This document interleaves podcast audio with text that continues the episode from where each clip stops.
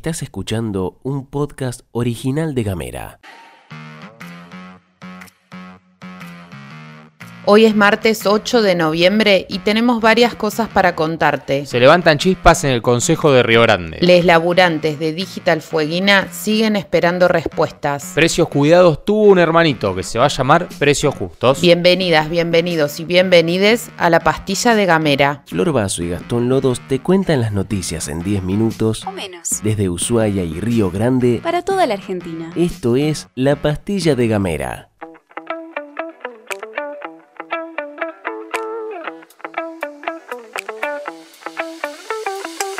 Se está debatiendo en todos los ámbitos los respectivos presupuestos para el año que viene y en esa sintonía hoy arranca el Consejo Deliberante a laburar el presentado por el municipio de Río Grande. Por eso ya empezaron a aparecer las primeras chispas y quien tomó la palabra fue el presidente del Consejo Raúl von der Tussen, quien empezó a marcar un toque la cancha sobre los temas que le resultan clave, pavimentación, las obras de bacheo y construcción de veredas. Von der Tussen afirmó que un alto porcentaje de los recursos deben estar enfocados ahí, ya que para él hay que darle prioridad a lo que llamó ordenamiento de la ciudad. Quien salió a responder fue la concejal Miriam Lali Mora, que tapones de punta declaró, Bondertusen habla mucho, pero en los hechos no acompaña. Lo que pasa es que Mora recordó un proyecto de Calizaya que iba en la línea de lo planteado por Bondertusen, pero que este último no acompañó. Tanto esta gestión como las anteriores vienen cumpliendo con las veredas y el bacheo, dijo Mora, y agregó que en estos momentos debemos poner el foco en lo realmente importante para para los vecinos y vecinas.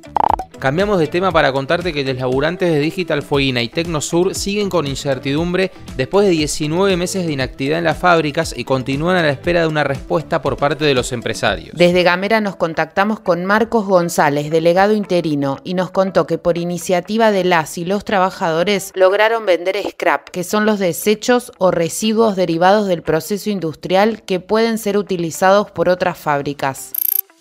Nuestra fábrica en particular tenía bastantes materiales en desuso y, gracias a gestiones de los compañeros con la empresa eh, se pudo llevar adelante esto vendiéndose a, alguna de las recicladoras que hay en, nuestra isla.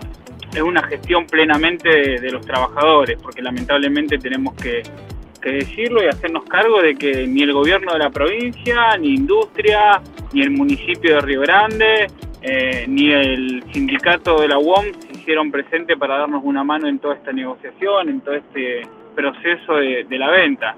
Es lamentable porque ellos son los que tendrían que estar ayudándonos a mediar ante una empresa a nivel nacional como lo que es Garbarino, pero bueno, eh, a esta altura ya, ya no nos podemos quedar esperando. La venta de scrap viene a dar un poco de alivio a toda la situación que atraviesan los más de 260 trabajadores. González pidió que los políticos tengan piedad y que siguen esperando respuestas ante lo que califican un abandono, sintiéndose rehenes de Garbarino porque les emiten los recibos de sueldo, pero de todo eso no ven un mango. Nos trasladamos a la legislatura porque hoy a partir de las 15.30 las comisiones 1 de Legislación General y 4 de Medio Ambiente trabajarán sobre el proyecto de ley para proteger Península Mitre, cita a la que están convocando las diferentes organizaciones ambientalistas de la provincia. Además, el movimiento de paritaristas de Tierra del Fuego dio a conocer que la Comisión 1 convocó para el 15 de noviembre a debatir todos los proyectos de paridad en todas las áreas del Estado fueguino, entre ellos el presentado por el propio movimiento en sus redes sociales, el movimiento paritarista señala que Tierra del Fuego es una de las dos provincias de Argentina sin una ley de estas características y advierten sobre la necesidad de que esto cambie durante el 2022 para tener elecciones paritarias el año que viene. Gamera es un medio multiplataforma pensado, para, vos. Mandanos un mensaje de WhatsApp al 549-2901-502990. Recibí nuestros contenidos en tu celular y hablemos distinto y vamos a presentar a nuestra querida compañera Ximena Gutiérrez que tiene toda la papa deportiva. Buenas, buenas a todos, ¿cómo están? ¿Cómo les va?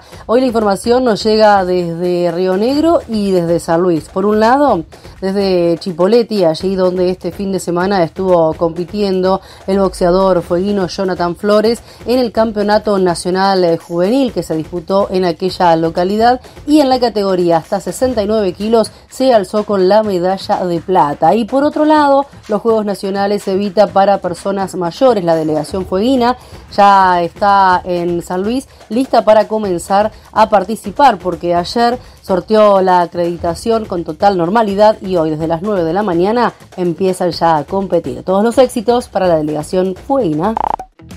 ¿Viste que este fin de semana hubo altas temperaturas en Tierra del Fuego? Obviamente esto es llamativo y nada común por estas latitudes. Te contamos que en Argentina 24 localidades batieron récords históricos de temperaturas extremas en 2022. El dato surge de un reporte preliminar que presentó el Servicio Meteorológico Nacional en el marco de la COP27, conferencia sobre crisis climática de la ONU que empezó el domingo en Egipto. El secretario general de la organización, Antonio Guterres, advirtió que el mundo está en una autopista al infierno climático con el pie en el acelerador. En inglés se entiende el juego de palabras que hizo, Highway to Climate Hell. Guterres reiteró la necesidad de abandonar gradualmente los combustibles fósiles y pidió a los países ricos que brinden ayuda financiera a los países más pobres que sufren los efectos de la crisis.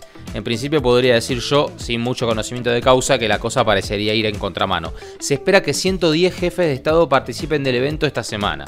Vamos con otra que también preocupa y tiene que ver con el precio del pan. Desde ayer el precio mínimo sugerido del pan pasará a ser desde 360 pesos hasta un rango de entre 430 y 460 por kilo. Esto lo dijo el sector panadero, lo que representa un aumento del 28%. La medida se acordó en una reunión de la Comisión del Centro Industrial de Panaderos. Señalaron que la suba de la harina se debe principalmente a aumentos en las materias primas y los combustibles. De mantenerse este escenario, estiman que para fin de año el kilo de pan podría llegar a los 500 mangos. Y hablando de precios, te contamos que a Precios Cuidados le salió un hermanito que es Precios Justos, un nuevo programa del gobierno nacional con la intención de intentar contener la inflación. El programa Precios Justos tendrá una canasta de 1.500 productos a valor fijo por 120 días, es decir, de diciembre a marzo, y absorberá mientras dure el plan de referencia a precios cuidados. Otro dato importante que anunciaron desde la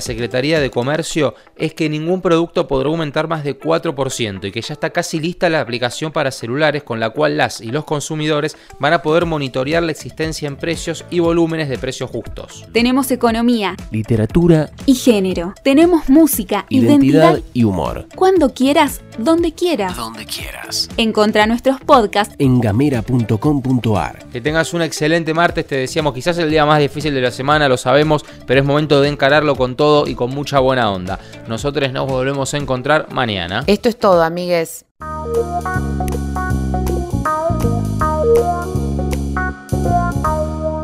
Estás escuchando un podcast original de Gamera.